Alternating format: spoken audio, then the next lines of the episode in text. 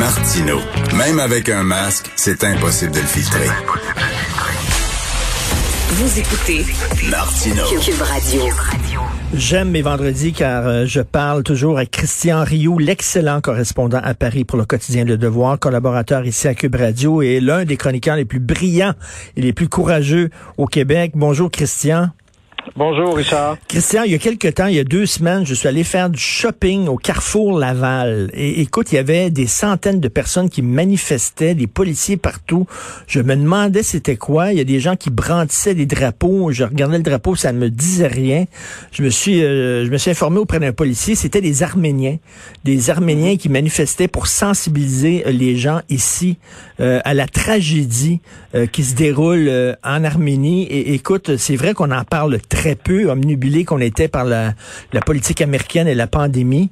Euh, tu suis ça de très près. Tu écris d'ailleurs aujourd'hui une chronique là-dessus. J'aimerais que tu nous expliques qu'est-ce qui se passe là-bas. Oui, écoutez, euh, c'est pas c'est pas étonnant qu'il y ait eu euh, une manifestation à l'étranger. Vous savez qu'il y a 15 millions d'Arméniens euh, dans la dans ce qu'on appelle la diaspora arménienne qui sont à l'étranger. Et ça, il y a une raison bien simple à ça, c'est que les Arméniens ont été ont été l'objet du premier génocide du, du 20e siècle, un génocide pratiqué par la, la Turquie, la jeune Turquie Turquie d'Atatürk à l'époque et euh, alors que l'Arménie était un gigantesque euh, un gigantesque territoire, euh, on a on a exterminé en tout cas plus de la moitié de la population arménienne et ce qui explique qu'il y ait des tant d'Arméniens au Québec, en France mmh. et partout dans le monde aujourd'hui.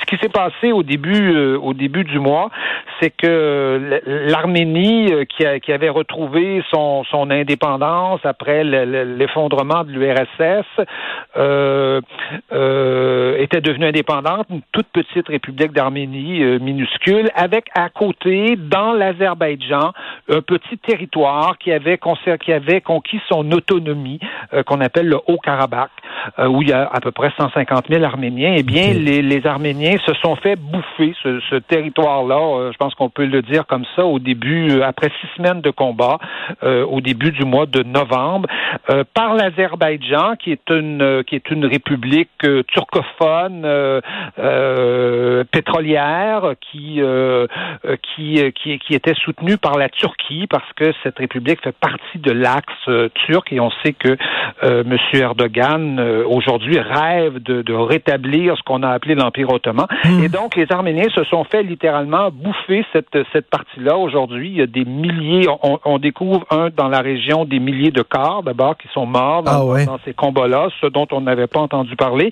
Et on découvre aussi que des milliers de personnes sont en exode aujourd'hui et donc euh, regagnent la petite république euh, arménienne. Et tout ça se déroule, ce qui est, c'est ça qui est fascinant dans l'indifférence la plus totale, c'est-à-dire le silence à hmm. peu près complet euh, de tout le monde.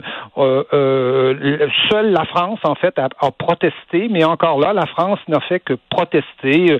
La, la, la, le, le, Sénat français a adopté une résolution pour reconnaître l'indépendance du Haut-Karabakh en, disant, écoutez, si on reconnaît l'indépendance, au moins ça peut peut-être aider ou forcer des négociations.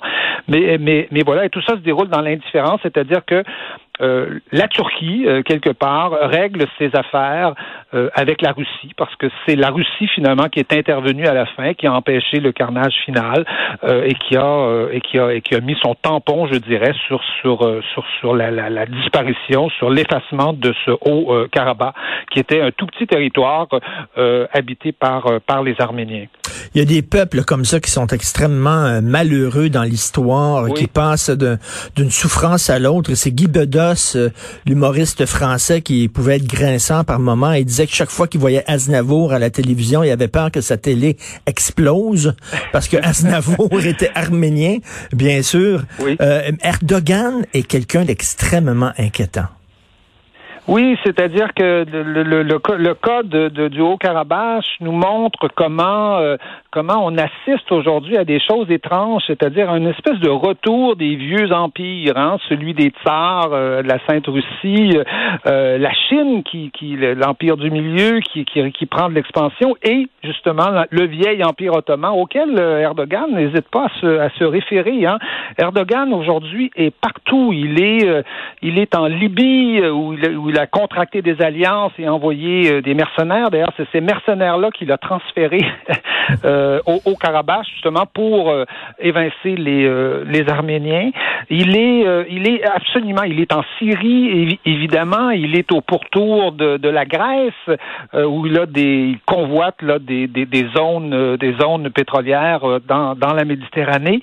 Euh, et il est euh, évidemment, il est, euh, il est évidemment dans du côté de du côté de l'Orient, à la frontière à la frontière russe, où il y a toute une région turcophone là, qui va jusqu'à la jusqu'à la Mongolie. C'est tout un secteur qui est en train d'ouvrir Erdogan à la fois pour le commerce, ouvre des routes terrestres hmm. dans cette région-là. Et donc on voit vraiment un personnage qui n'hésite pas très clairement à se référer euh, à, à, l'Empire ottoman. On, le, grand symbole de ça, ça a été la conversion, vous savez, de la de l'ancienne cathédrale Sainte-Sophie à, ben Istanbul, qui était euh, qui avait été euh, qui avait été consacrée comme un musée. Eh bien, elle est redevenue une mosquée aujourd'hui. Et donc, il y a, il y a tout un, il y a tout un, je dirais, un, un, un, souterrain mhm. religieux dans ces, dans ces combats-là, euh, euh, sachant que l'Arménie a été le premier royaume chrétien euh, du monde, hein, avant la France, avant, avant Clovis, quatrième siècle. Et, et, donc, ce n'est pas un hasard si l'Arménie est, est, tellement symbolique, dans le fond, pour, pour quelqu'un comme Erdogan, qui veut devenir le chef, quelque part, d'une grande communauté musulmane. Là, il y en a plusieurs qui se disputent le le, rôle. Là. Il y a évidemment l'Arabie saoudite, mhm. il y a, l'Iran, évidemment, du côté des chiites, mais euh, Erdogan n'hésite pas à dire qu'il va devenir cette espèce de cette espèce de, de, de, de, de leader d'un nouveau djihad contre, contre des empires chrétiens. Et euh, reconnaissons-le, euh, l'Arménie, c'est, euh, ce sont des chrétiens d'Orient. Or, les chrétiens d'Orient aujourd'hui, sur sur un siècle ou sur deux siècles, ils ont ils sont à peu près disparus d'Orient aujourd'hui. Donc Erdogan qui rêve, Erdogan qui rêve de rétablir l'empire ottoman, Poutine qui rêve de, oui, de redonner, comme on, l'appelait. Oui, et Poutine qui rêve de, de redonner la, sa grandeur à la Russie. Et là, le Poutine, vous dites, le Christian, que Poutine a comme négocié la paix. En fait, lui est en train de profiter de l'absence des États-Unis sur la scène internationale pour, pour devenir comme un genre de police du monde? Oui, absolument. Tous ces gens, enfin, police du monde, je, je dirais pas hmm. ça de, de, Poutine, parce que Poutine, euh, quelque part, je dirais, défend un peu son, euh, son, son très carré, celui qui était celui des tsars, qui a été celui de, de, de l'URSS, et je pense qu'on peut dire que Poutine, quelque part, c'est quelqu'un d'étrange, hein, parce que c'est quelqu'un qui était assez ouvert à l'Europe euh, au début, quand il est arrivé au pouvoir à Moscou. Il était très ouvert à l'Europe, même à la limite, on parlait d'un d'un partenariat avec avec avec la Russie. Et tranquillement, à mesure que l'OTAN surtout a, a, marqué sa présence à ses frontières, eh bien Poutine s'est fermé, s'est fermé littéralement. Et aujourd'hui, il a abandonné toute toute toute tout, tout, euh, tout projet d'alliance avec l'Union européenne, avec, avec les Américains. Il se tourne plutôt euh, vers, vers la Chine et à la limite même euh, vers la coopération avec, avec, avec les Turcs. Donc, mais, mais c'est ça qui est fascinant, c'est-à-dire que alors que les Américains s'effacent un peu, se sont effacés notamment avec, avec Trump de, de, la scène mondiale, on s'aperçoit que les vieilles, les vieilles frontières de, de, de 1918, les vieilles alliances de, cette, de ces mmh. époques-là qui étaient extrêmement complexes et qui ont qui, sont ressortis de la Première Guerre mondiale puis qui ont mené à la, à la deuxième. Ces, ces, frontières-là sont toujours là euh, et tout à coup réapparaissent. On voit réapparaître ces frontières religieuses-là, les vieux conflits justement avec les sur la question des chrétiens et des et des musulmans. Et donc tout ça ressort, je dirais, puisqu'on n'a plus ni la guerre froide euh, qu'on a eue pendant, pendant longtemps, ni, ni la domination américaine qui a, qui a, qui a suivi. Tout à fait. Et Christian, bon, vous êtes québécois, vous vivez euh, à Paris depuis un bon bout de temps. J'imagine qu'à tous les matins, vous euh, lisez aussi les journaux québécois et ça doit vous frapper à quel point on ne s'intéresse pas à l'actualité internationale au Québec. Ça occupe la portion congrue du journal. Oui, c'est c'est c'est c'est c'est frappant. C'est c'est c'est pas seulement québécois. Hein. C'est c'est assez nord-américain, je je je dirais. Mais euh, mais c'est vrai et ça me désole, je dirais, surtout quand on parle d'un petit peuple comme euh, comme comme l'Arménie, dont on pourrait s'inspirer quelque part. Imaginez ben ces gens-là. Euh, ces gens-là sont apparus au quatrième siècle. et ils sont toujours là. oui.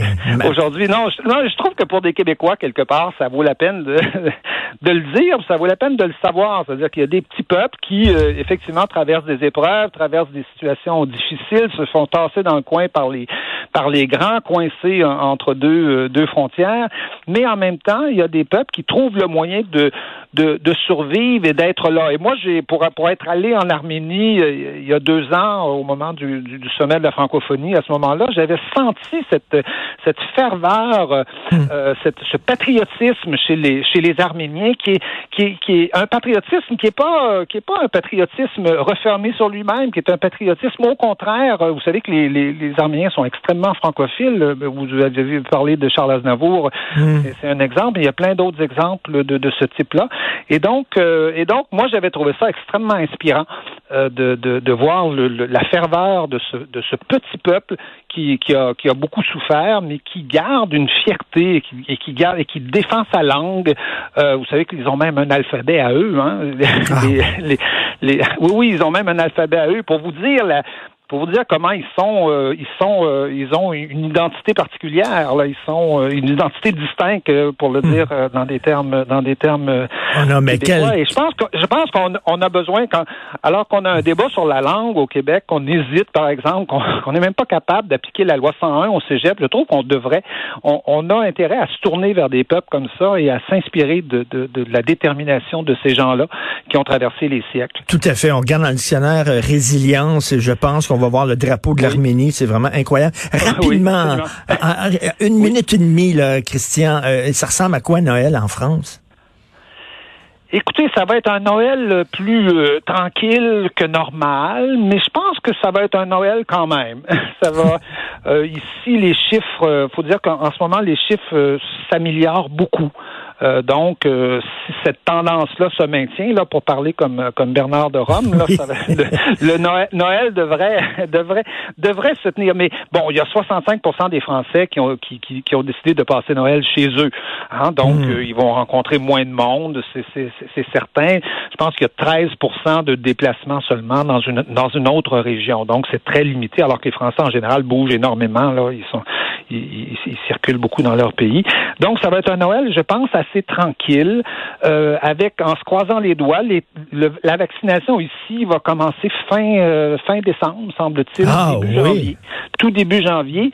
Donc, euh, les, les, Français espèrent beaucoup là-dessus, c'est-à-dire si on peut euh, rapidement, parce que bon, les Français, contrairement au Canada, les Français sont producteurs de vaccins. Hein. Il y a le, vaccin Moderna est, est, en partie produit en France, donc il devrait avoir un accès assez rapide à ça. Et je pense que tout le monde espère que euh, en janvier déjà, il y a une, large vaccination et qu'on puisse commencer en tout cas à voir, euh, avoir euh, tout ça, tout ça devenir un mauvais souvenir. Ben oui, on se croise les doigts et fin décembre vaccination, c'est génial. Nous autres, ça va être, ça va être long. Merci Christian Rioux, bon week-end. Ben c'est moi qui vous remercie infiniment. Au revoir.